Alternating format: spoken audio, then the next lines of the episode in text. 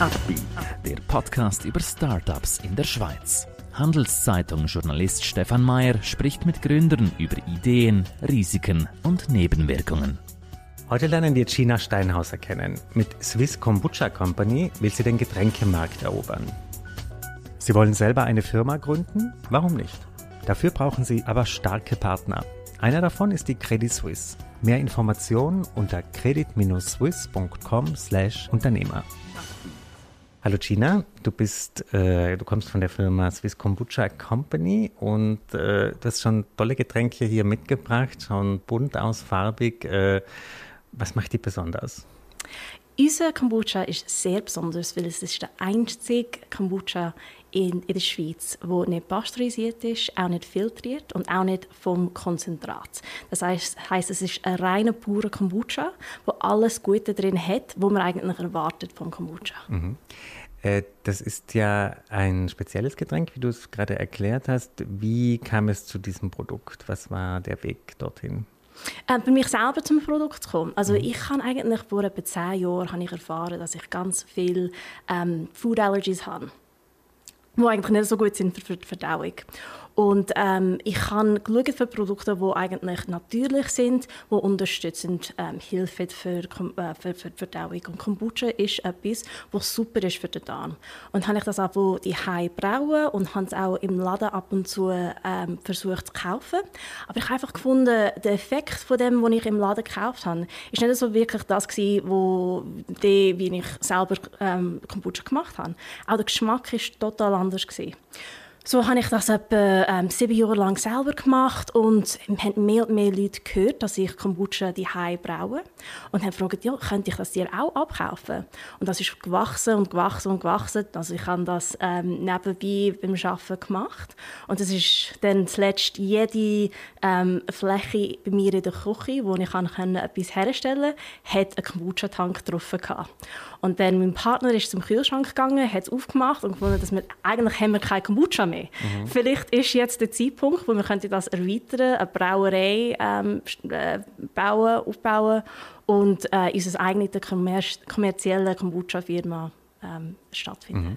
Wie würdest du den Status des Startups jetzt beschreiben? Wo, wo steht ihr jetzt? Was sind so ein bisschen es ist eigentlich eine sehr gute Frage, weil wegen Corona, was heisst jetzt eigentlich die letzten zwei Jahre? Also äh, wir haben in 2019 gestartet und ähm, sind recht schnell gewachsen. Wir sind sehr stolz darauf und dann hat Corona gestartet und ich kann sehr gut zugeben, die ersten zwei Wochen bin ich einfach im Bett gelegen und hatte Angst gehabt und dachte, wie geht das weiter? Wie kann ich das machen? Wie komme ich zu den Kunden? Und das haben wir uns einfach müssen durchschaffen über die letzten zwei Jahre. Wir kommen jetzt in einem Punkt, wo alles ein bisschen mehr normal ist. Aber ähm, im Gastrobereich sind Restaurants noch nicht so dort, wo sie vor Corona waren.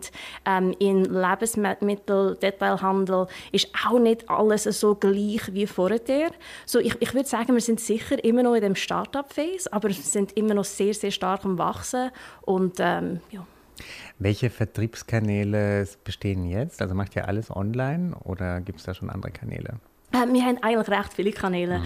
Äh, das haben wir eigentlich so müssen machen äh, durch Corona, dass wir eigentlich immer dort haben müssen gehen, wo die Kunden waren. Und das haben wir einfach müssen immer wieder lernen. Mit jeder Phase von Corona, von jedem Lockdown haben wir das müssen, müssen lernen und denken, okay, wie wollen Kunden das eigentlich konsumieren und einkaufen. Also wir haben ähm, einen E-Shop, wo Leute sehr gerne können, ähm, kaufen Das äh, wir dann verschicken. Ähm, wir haben so einen Subscription-Service, äh, wo wir dort äh, Flaschen rausstellen jeden Einstieg und die werden ausgewechselt mit frischen Kombucha, das sind nicht alles Zweiwegflaschen. Ähm, wir gehen durch äh, Gastrohandel, also wir haben mehrere Restaurants und Buddies, die unser Kombucha verkaufen und auch ähm, Business, wo ähm, wenn Kombucha, hochwertige Kombucha für die Mitarbeiter ähm, anbieten. Das haben wir auch sehr viel. Und mhm. dann haben wir etwas sehr innovativ. Äh, wir haben so Zapfanlagen, wo man kann selber äh, Flaschen mitbringen oder dort das Glas nehmen und das einfach dort bei der Zapfanlage zahlen und abfüllen, ohne dass äh, man mit jemandem muss handeln. Es ist einfach alles automatisch. Wo stehen diese Anlagen? Es hat drei, also vollautomatisch. Äh, hat es einen in Zug im Freiraum und dann in Basel bei der Markthalle. Und in Baden haben wir auch einen bei einem sehr schönen Laden, das heißt ohne.ch, mhm. wo alles unverpackt ist. Mhm. Mhm. klingt spannend. Äh, du als Unternehmerin, was würdest du sagen, sind momentan deine größten Herausforderungen, äh, Challenges, die du siehst oder die du hast in deinem täglichen, deiner täglichen Arbeit? Ähm, der, der, Grund, wieso das Kombucha nicht so im Laden war, vor dem, dass wir mit unserem Kombucha gekommen sind, ist, weil ähm, es hat keine gute Distribution durch ähm, Cold Chain, also Kältekette. Ähm, also es hat zwar ein paar, wo irgendwie einen Kühlschrank, einen kleinen haben, aber dann können nicht verteilen, wo, es kalt bleibt. Ähm, und, und das, wir suchen mehr Partner, die so können, äh, unsere Sachen weiter verteilen und, und weiterverkaufen. Das sind wir sehr hart ähm, am Suchen. Ähm, weil es ein Naturprodukt ist, ähm, geht unsere, also unsere Erweiterung von der ähm, Brauerei ist nicht so, als ob wir einfach einen Sirup brauchen und dann mehr machen, zum Beispiel wie Gocki das kann machen. Ähm, wir müssen einfach natürlich können wachsen und ja, das mhm. sind so die A2 Anhangpunkte. Was sind Leute, die euch dabei helfen könnten oder auch Mitarbeiter, die euch helfen könnten, nach denen ihr gerade Ausschau haltet? Ja, also in der Brauerei haben wir zwei wirklich Hammer äh, Leute, die eigentlich äh, selber die gebraut haben, wo ich so zufrieden bin, dass ich so gute Leute gefunden habe. Ähm, Im Außenbereich, beim Verkauf ähm, und jemand, der wirklich äh, Distributionskanäle in der Schweiz kennt, das ist jemand, der uns sehr könnte helfen im mhm, Moment. Mhm. Thema Finanzierung. Äh, du hast gesagt, das startete alles mehr oder weniger in deiner Küche.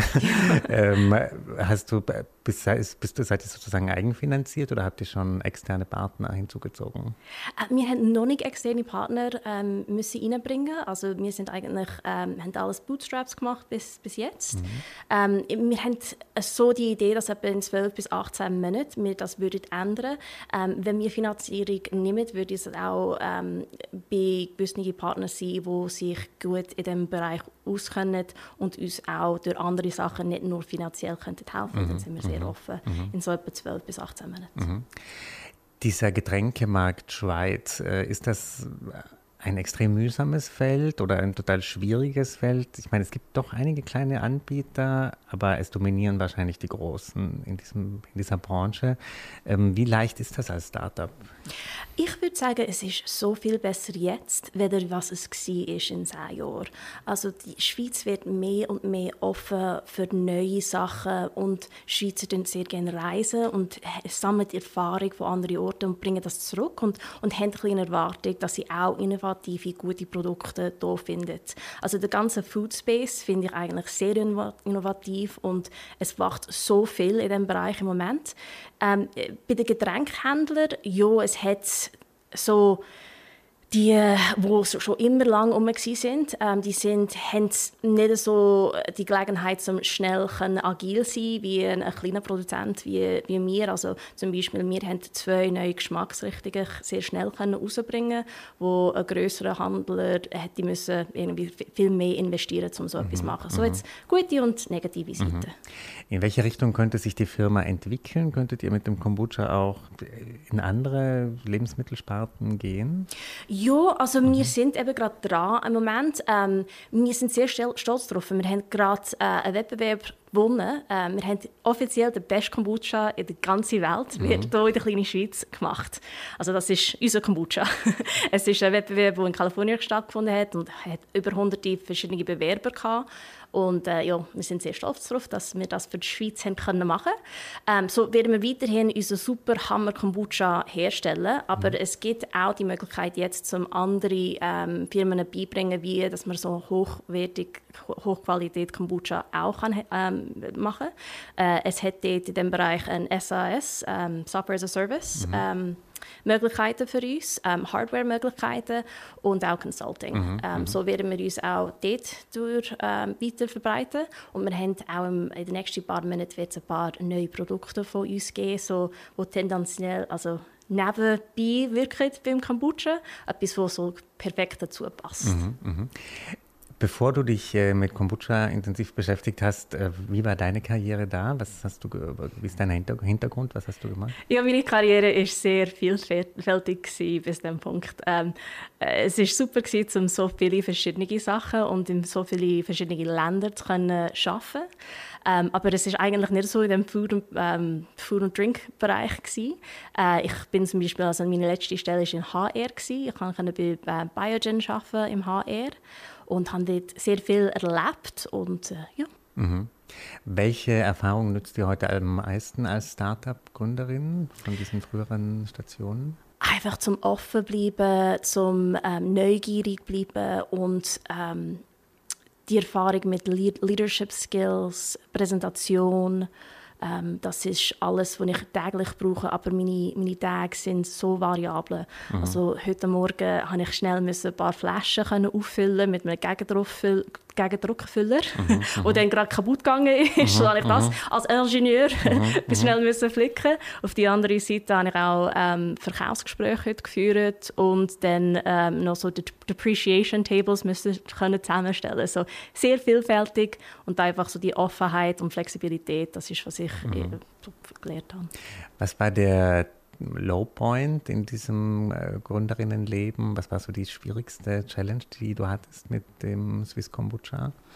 Äh, ich würde sagen, so die ersten zwei Wochen von ähm, Corona. Also wir haben gerade vorher haben wir unsere erste Zapfanlage gelauncht. Mhm. Und die mhm. Zahlen, wir haben so eine App auf unserem Telefon, wo wir können schauen können, was alles verkauft wird. Wir haben es angeschaut und haben gestaunt, wie viele Leute vorbeigekommen sind, um ihr äh, eigenes Kombucha abzufüllen. Mhm. Und dann haben wir gehört, ja, Corona kommt, ist das haben die Leute äh, ein bisschen, ähm, sind zurückhaltender gewesen, sind nicht so ausgegangen, und sind die Nummern wieder zusammengebrochen, bis es zu dem Punkt gekommen ist, wo wir haben das müssen zumachen für mehrere Monate. Und das ist dann schwierig gewesen, aber wie gesagt, wir mussten einfach agil und flexibel müssen bleiben und dann ist es wieder gegangen. Und das absolute Highlight bis jetzt? Oh, ähm, ich würde sagen, wir haben in einem Tag 4000 Flaschen Kombucha verkauft. Oh, wow. Und das war mega. Das ist eine Hausnummer. Ja, ja dort habe ich ein bisschen ein Herzklopfen bekommen, oh, wie können wir das jetzt erreichen. Mhm. Also vielleicht auch so ein bisschen das Bewusstsein, ja, das kann funktionieren. Ne? Ja, genau. Oh, und ich muss auch sagen, an dem Tag, wo wir dann herausgefunden haben, dass wir den Wettbewerb äh, gewonnen haben, das war auch ein, ein mega Highlight. Mhm. Klingt großartig. Ich bin sehr gespannt, das zu probieren. Äh, ich glaube, man kann es allen empfehlen. Gina, danke, dass du uns einen Einblick gegeben hast in dein Projekt und dein Produkt. Und ich wünsche dir noch ganz viel Erfolg dabei. Danke, dass ich da sein Ein Podcast der Handelszeitung.